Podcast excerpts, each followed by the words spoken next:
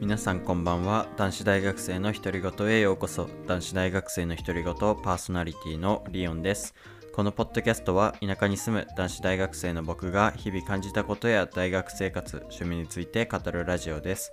通勤通学中や作業中寝る前などに気楽に聞いていただけると嬉しいです。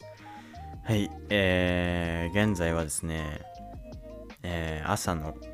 9時38分でございます。いや、最近のポッドキャストはですね、ここ4日くらいかな、まあ、基本的にちょっと朝撮りが多いというか、朝に収録する、皆さんが、えー、聞けるようになるのはというか、僕が投稿するのはだいたい夜の5時にしてるんですけど、えー、まあ、収録してるのはね、最近朝が多くて、まあ、理由はいろいろあるんですけど、まあ、えー、バイトのある日は夜取れないっていうのもあるし、まあ、あの2本撮りしたいから朝撮ってえ夜も撮るっていう日もあるしで今日はちょっと話が違ってというか理由が違って今日はですねあのいつもポッドキャストってこう、まあ、基本的に一日にあったこととか、まあ、そのあったことから僕が感じたことだったり、まあ、そういうことを話すんですけどなんか僕が、あの、昨日あったことを忘れそうだったから今日は早く撮ってるって感じなんですよね。今日の夜にしちゃうと、まあ今日あったこともそうだし、昨日あったこともあるから、まあそれをちょっと全部覚えるのきついかなっていう。まあ覚えるって言っても、まあちょくちょくメモしてる時もあるんだけど、うん、なんか忘れそうだなと思ったから、先に、あの、ちょっと撮ってるっていう感じなんですけど、うん、まず昨日は、その昨日ポッドキャストを収録したのが朝だったんですけど、まあ、そこから何があったかって言いますと、えー、まあ普通に授業はまあもちろん行ったんですけど、まあ授業とかは別に特に何もなくっていう感じで、あ、あったわ。あったあったあった。あの、そう、えー、っとね、昨日の授業の中で、僕体育のね、授業を月曜日に取ってるんですけど、えー、で、内容がですね、まあ、あの他にもいろいろあったんだけど、僕が選んだその授業は、まあ、筋トレというか筋肉トレーニングがメインのその、まあ、筋トレか。がメインの、あのー、体育の授業なんですけど、ちょっと特殊で、まあ、普通にそのウェイトトレーニングって言って、まあ、ダンベル使ったり、あと機械を使ったりして、えー、トレーニングするんじゃなくて、あの、そこにちょっと工夫を加えて、あのね、加圧トレーニング、加圧筋力トレーニングっていうのをするんですよ。えー、っとね、これネットで調べてもらうのが一番早いんですけど、簡単に説明すると、うん、例えばなんですけど、えー、こう腕の付け根肩よりもちょっと下くらい。肩と、えー、上腕の間くらいのところに、えー、加圧バンドみたいなやつを巻くんですよ。そうすると、血の流れが悪くなるんですよね。まあ、良くないじゃんって思われるかもしれないんですけど、あの、もちろん普通の生活にとっては良くないんですよ。なんだけど、筋トレするときには、その、まあ、血流を悪くするって言っても、えー、詳しく言うと、静脈、心臓に戻る方の血液ですね。まあ、もう酸素がない方の血液を止める。まあ、静脈じゃなくて、あの、酸素を送る方の動脈はもっと内側にあるからあんまり止まりにくいんだけど、動脈は生きてるから酸素はこうちゃんと供給されるんだけどこう戻りにくいからえっとそのね要するにバンドを巻くとそのそこより下下というか心臓より遠い側が、まあ、悪環境って言ったら変だけど筋肉にとって良くない環境になるんですよねでわざと良くない環境にして、えー、筋肉がこう頑張ろうとすることを利用して、えー、短時間でえー、筋力アップをしようというトレーニング方法なんですね。なんか、あの、あんま詳しくわかんないですけど、果物とか野菜とかで、なんかわざとこう乾燥した、えー、部屋だったり地域で育てたりするのと多分似てるんですよね。あとは、なんだろうな、お米とかもそうかな。お米とかも、夏とかにさ、水を供給しない時期みたいなのあるじゃないですか。わざともう水はないけなくて暑い場所にこう育てるみたいな。そう苦しいから頑張ってこう作物が頑張ろうとするのを利用して美味しいものを作るみたいな。それと結構似てて。で、まあ、それのトレーニングのいいところは、まあ、さっき言った通り短時間で筋力アップできるのとあと、えー、扱う重量が軽くても済むってことですねもう圧迫されてる時点でかなり悪影響っていうか悪環境なんであのー、別にそんなに重いものを持たなくても、えー、すごくきついしえ、すぐパンプアップするし、うん。だから、その、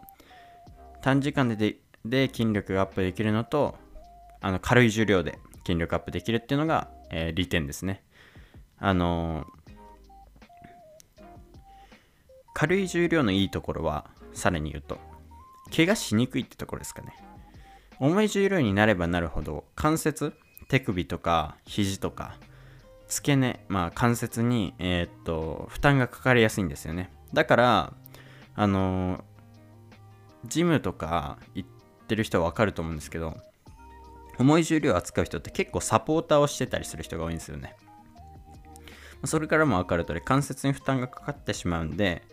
まあ、なるべく軽重量の方が、えー、もちろん怪我はしにくいんですよで軽重量なんだけど、えー、高重量を持ってる時と同じくらいえー、筋力アップの効果があるのがその加圧筋力トレーニングらしいんですよね。で、メリット、そういうメリットだけじゃなくて、デメリットもあって、やっぱり、あの、この加圧しすぎる、締め付けすぎると、やっぱりさっき言った通り、あの、多少静脈が、こう、の流れが悪くなるのはいいんですけど、動脈内側にある動脈の流れが悪くなるのは本当に支障が出て、神経とかにも支障が出る可能性があるので、そこがデメリットですよね。だから、まあ、基本的にあの、まあ、体育の授業なんであの教授がいて、えー、まあ、教授がそこを調整してくれるんであの安全で、まあ、教授は資格を持ってるらしいんですけど、まあ、安全なんですけど、まあ、だからその個人であのそういう資格もなくあの知識もなくやるっていうのはちょっと危険かなという、まあ、そこはデメリットなトレーニングなんですけど。それを初めて体験したというか、えー、今までのもあったんだけど体育の授業は。今まではその加圧ってよりかはあの一人暮らしとか、えー、他の家に迷惑をかけなくてもできる自重とかそういうトレーニングを、えー、中心にやってたんですよ、あ、それはいろいろ理由があってその大学生っていうのもあるからその賃貸に住んでる人が多くて一人暮らしでもできるトレーニングを教えたいっていう教授の、えーまあ、願いっていうよりかは計らいというかっていうのとあとこっちの方が教授として理由が大きいらしいんですけどやっぱりこう老後？老後って言ったら変だけどこうなんだろうな年老いていくと、えー、まあ、自然と筋肉が落ちるわけですよね。で関節も弱くなってくるからこうウェイトトレーニングってダンベルとかを使うトレーニングって結構難しくなってくるんですよでそうした時にどうするかっていうとやっぱり自分の体重自重でトレーニングすることが、一番いいわけなんですよね。で、そうなった時に、その知識がないと、まあ、できないわけですよね。トレーニングまずしようとも思わないし、で、その、なんだろうな、筋力がそれによってどんどん落ちてって、こう、介護してもらわないといけなくなるのが早くなったり、まあ、いろいろ支障があるわけですよね。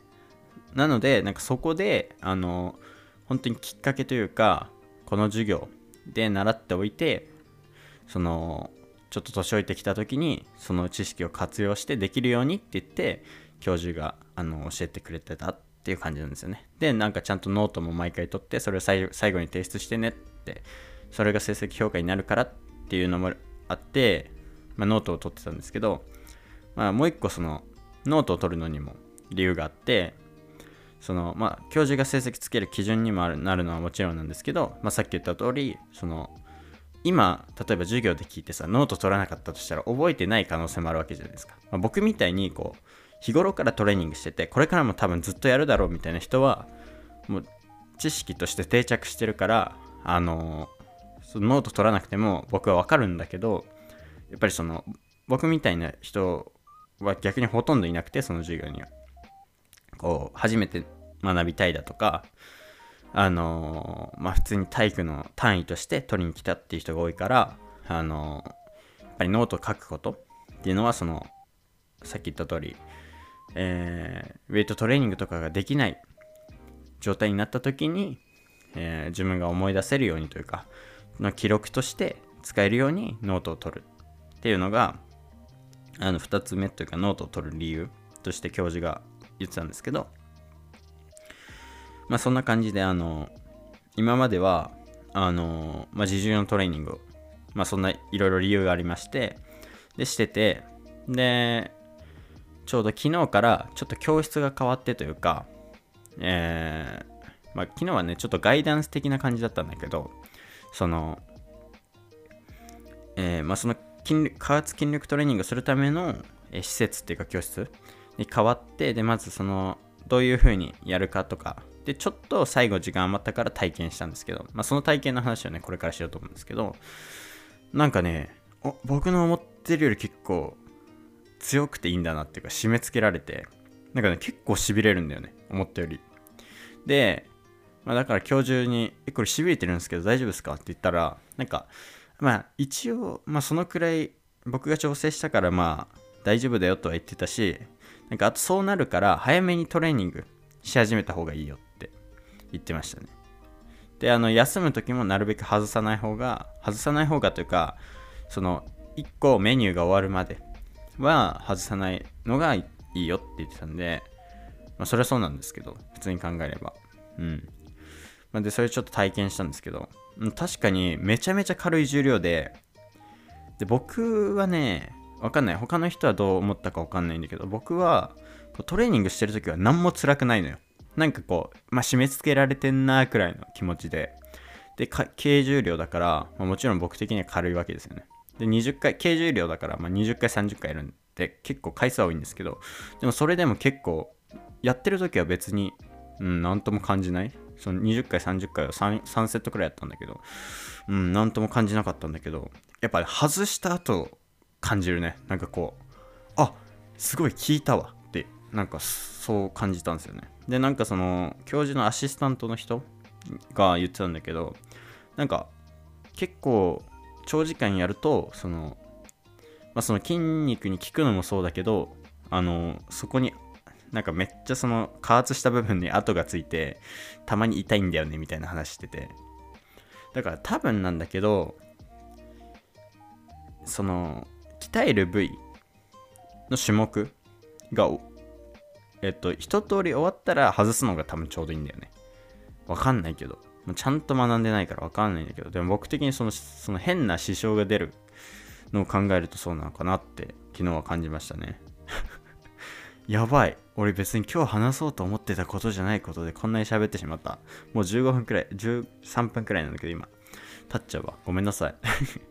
まあでもそういうトレーニング方法がこの世にはありますよっていう話ですね。あと血管が浮き出てきますね。ちょっと続けちゃった。そう。あの血管血流の流れを悪くしてるからま要するにその戻ってくる上流が締め付けられてるってことは戻ってくる血がこうパンパンにその詰まっていくんですよね。流れられなくて。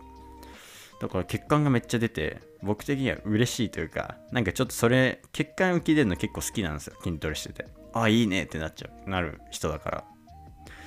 ら僕は結構好きなトレーニングですけど。うん。まあそういうトレーニングが世の中にもあるよっていうのとまああのあ まあそそんな感じですね。うん。そういう話がしたかった。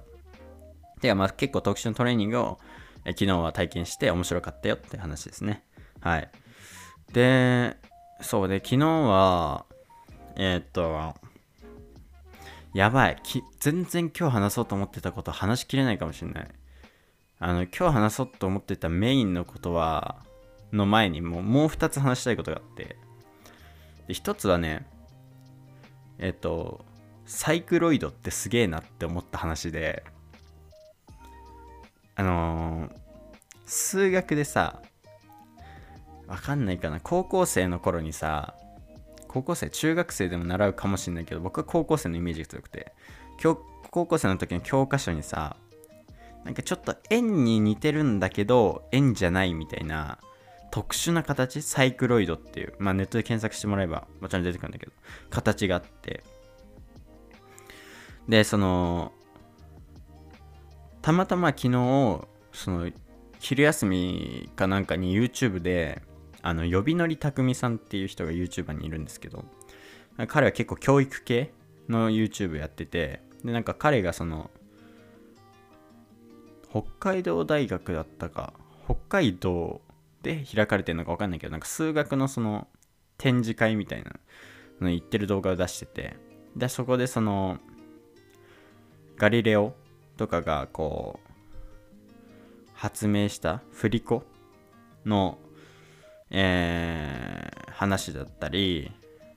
まあ、その振り子ってどんだけ振幅を大きくしてもそこの当時性っていうんですけどそこのこう行き来するスピードが変わらないよっていう説があるんだけどそれがサイクロイドが関わっててであとはうんとサイクロイドの形の坂。こう直線の坂よりもこうなんて言ったらいいの難しいな。円の4分の1みたいな坂。いやまあそれそれじゃないんだよな本当は。なんかサイクロイドほんとサイクロイドみたいな形の坂。サイクロイドの形の坂なんだけど。の方がこう下るスピードが速いよっていう結構有名なのがあるんですけど。なんかそれもサイクロイドが使われてたり。なんかすごいね。人類のそういうなんか日頃役に立ってることって結構サイクロイドが関わっててあすごいなって。でサイクロイドってあのグラフ？グラフっていろいろ式があるじゃないですか。例えば2次関数だったら y イコール ax2 乗とか。あの、まあ、そういう式があるわけじゃないですか。ax2 乗じゃないままだあるけどなんか今ちょっと分かりやすく中学生のところ引っ張り出してきたけどそういう式があるんだけどあのねサイクロイドはそう y と x の式を1本に表せなくて媒介変数を使って2本の式で表すんだよね。結構特殊な形というかグラフ。なんだけどそんなねなんか特殊なグラフがあすごく世の中に役立ってるんだなってその動画を見て感じましたね。うん。なんかすごいなって。なんか久しぶりに久しぶりにっていうかこういうワクワクするとか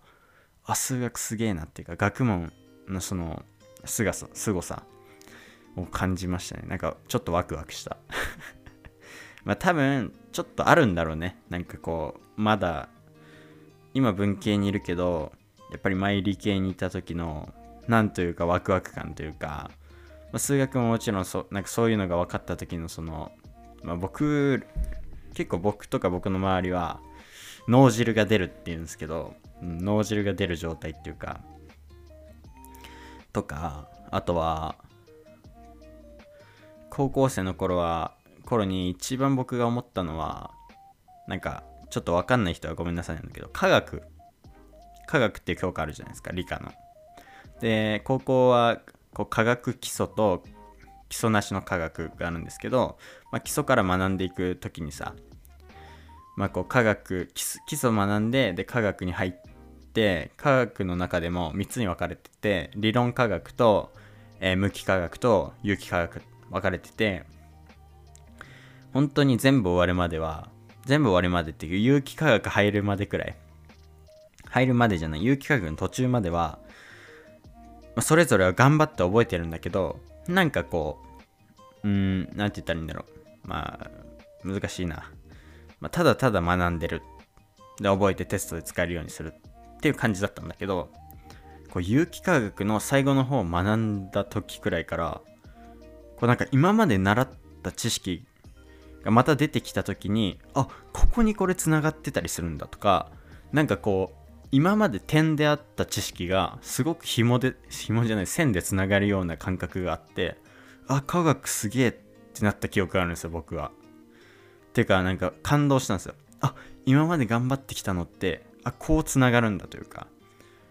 なんかこうなまだそこが終わりってわけじゃないんだけどなんかそこですごく感動して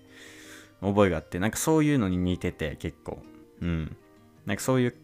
なんて言ったらいいんだろう。本当に脳汁が出る脳汁が出るっていう感覚なんだけど。うん。なんかそれを久しぶりに味わってすごく面白かったというか、一人で興奮してましたね。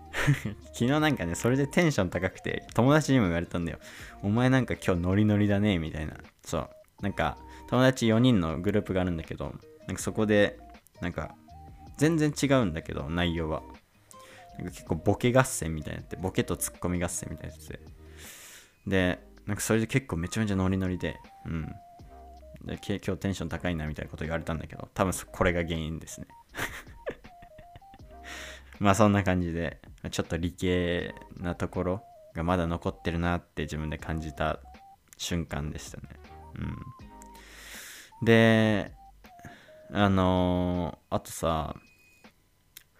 最近感じるんだけど、いや、最近じゃないな。もうずっとだけど、え僕本当にずっとってか毎日毎日鶏胸肉を食べてるんですけど、やっぱり食べ始めた時のことを思い出すと、めちゃめちゃパサパサじゃないですか。僕のお父さんとかは、僕みたいな人って少ないから、僕のお父さんとか、この肉嫌いって言うんですけど、嫌いっていうかこうパサパサしてるからあんま好きじゃないって言うんですけど、まあ、その感覚は僕もなんかその食べ始めた頃あって、で、めちゃめちゃパサパサなんだよね、やっぱり。で、今も、こう、まあ確かにパサパサっぽいなって感じるんですけど、でもね、あの、そういう人に試してほしいのは、あの、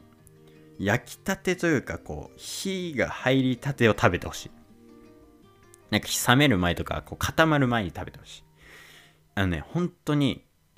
意外とうまい。てか、なんなら、そのね、最近僕、えー、まあ、最近っていうかずっとだけど、鶏胸肉を、もうほんと塩コショウだけで味付けするんですよ。で、冷凍ブロッコリーを、えー、レンジで、えー、チンして、まあ、ちょっと火入れた後に、一緒に最後の方焼くんですけど、で、塩コショウちょっとね、ブロッコリーにもかけて、あの、食べるんですけど、それだけで全然うまい。本当に。で、なんなら、その、めちゃ、それでもパサパサで嫌だって人は、そのブロッコリーがめっちゃ大事で、パサパサってことは水分が、水分がないわけですよね。で、ブロッコリーは水分があるんですよ。だからその、それをね、一緒に食べると、あ、別になんともないというか。うん。てか、うまいんですよね。意外とプリプリでうまいなって感じるんですよね。だから、なんか、苦手意識があったりする人は、ぜひ食べてほしいし、まあ、苦手でも、こう、ダイエットしたいとかさ、あとは、まあ、僕みたいに筋肉をつけたいとか、まあ、スポーツやってて、ある程度こう、タンパク質を取りたいっていう人は、いや、本当におすすめで、あとね、その、さっきの話に戻るっていうか、にちょっと関連するんだけど、その体育の先生、教授は、その、ちょっと筋トレに関する食事のね、やっぱりあの論文も読んでて、で、なんか大阪府立大学の、まあ、あの名前覚えてないんだけど、なんか教授が書いた論文で、鶏胸肉が一番その、なんだったかな、なんか筋肉合成に、えー、大事なあのー、名前忘れちゃった。あの、物質があるんだけど、それを一番ちゃんと取れるんだよっていう論文があったらしくて、だから鶏胸肉ってすごくよくいいらしくて。で、あと何より、その、プロテインとか飲むよりも、天然のものだから、えー、いろいろ入ってないだろうし、その、例えば、なんだろうな、甘味料とか、そういうのも入ってないだろうし、で、かつ、そのプロテインとかよりも、そのさっき言った、さっき言ってないんだけど、僕は忘れちゃったから申し訳ないんだけど、なんかね、その筋肉合成に必要なタンパク質じゃない、なんかね、あるんだよな。物質が豊富に含まれてるらしくて、食材の中で一番含まれてるらしくて、そう。で、まあ、本当はね、なんか、も う全部忘れちゃった。鳥、鶏じゃない鶏の胸肉が一番いいんだけど、そんなん売ってないじゃん。だから普通に市販の鶏の胸肉で全然十分なんだけど、そう。それがいいよっていう話があって。なんで、あの、本当にその、健康に気使ってたり、あとは、まあ、さっき言ったダイエットしたいとか、えー、筋肉つけたい、タンパク質取りたいっていう人で、えー、まあ鶏胸肉苦手だけどっていう人は、ぜひなんかその火入れたてとかで食べてみたらいいと思います。はい。で、さっき言ったちょっと工夫したりね、そのブロッコリーとか野菜と一緒に炒めてその水分と一緒に食べたりするとまあいいのかなって。本当にね慣れてくると美味しいです。最初だけ。もう何でもそうだけどさこう新しいこと始めた時ってさこう三日坊主とかよくあるようにさ最初は辛いんだよ。だけどもう慣れたら勝ちだから。習慣化したら勝ちだから。そう。でもなんか普通に美味しいと思うしなんか何よりなんかそういう食材本当に味の薄い食材味の薄い食材じゃないな。味の薄い料理。そのうん。こう食材自体を感じれる食事をしてるとなんかね日頃から食事への感謝というかそういうまあもともとね食べ物っていうのはその元の植植物だったり動物だったりがいて成り立ってるわけでなんかそこへの感謝がなんかちょっと生まれてくるんだよねやっぱり。不思議と。だからねすごくいろんな面でメリットがあるからまあ是非あの試してみたらいいんじゃないかなってちょっとおすすめですね。はい。まあ、もうこんなんで喋ってたらもう26分だよ。えー、ちょっと喋りきれないな。えってかタイトル全然違うんだけどどうしよう。あ僕はあの僕は買いますけどね。あげる時には多分。いや本当に話したかった内容っていうのは昨日の夜ねあのその授業終わった後に友達と遊んだんですよ。で、まあ、ご飯も夜ご飯も一緒に食べに行ったし一緒に飲ん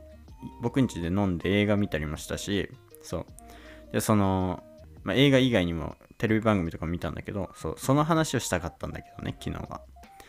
昨日とあと今日の朝まで彼はいて彼はもう授業なんで帰ったんだけどそう。その話をしたかったんだけどメインで。全然できなかったわ。まあまた次回のポッドキャストっていうか今日朝撮ったのはその忘れたくないからとか言ったけどもちょっと今速攻メモして忘れないようにしてで夜2本撮りしようかなと思います。はい。ぜひあのー、まあそれが気になる方は次回のポッドキャストも聞いていただければいいなと思います。えー、まあ今日はちょっと微妙な時間ですけどあのー、次の話題を話し始めるとえー、かなりオーバーしてしまうので、あの今日はちょっと早いですけど、え、この辺で終わりにしたいと思います。はい。えー、今日は、ああれ？今日は？なんで俺今今日はって言ったんだろう 締まり悪いなごめんなさい。はい。ちゃんと言います。えー、最後に、えー、このポッドキャストではお便りを募集しております。概要欄の Google フォームから誰でも自由にお送りいただきます。内容は何でも構いませんので、えー、気軽にお送りください。どしどしお待ちしております。えー、そしてですね、もしこのポッドキャストがいいなと思ってくださった方は、えー、番組のフォローもよろしくお願いいたします。YouTube でご覧の方は、え、チャンネル登録といいねの方をよろしくお願いいたします。えー、今日もお聴きいただき、お聞きいただきありがとうございました。また次回のポッドキャストでお会いしましょう。またね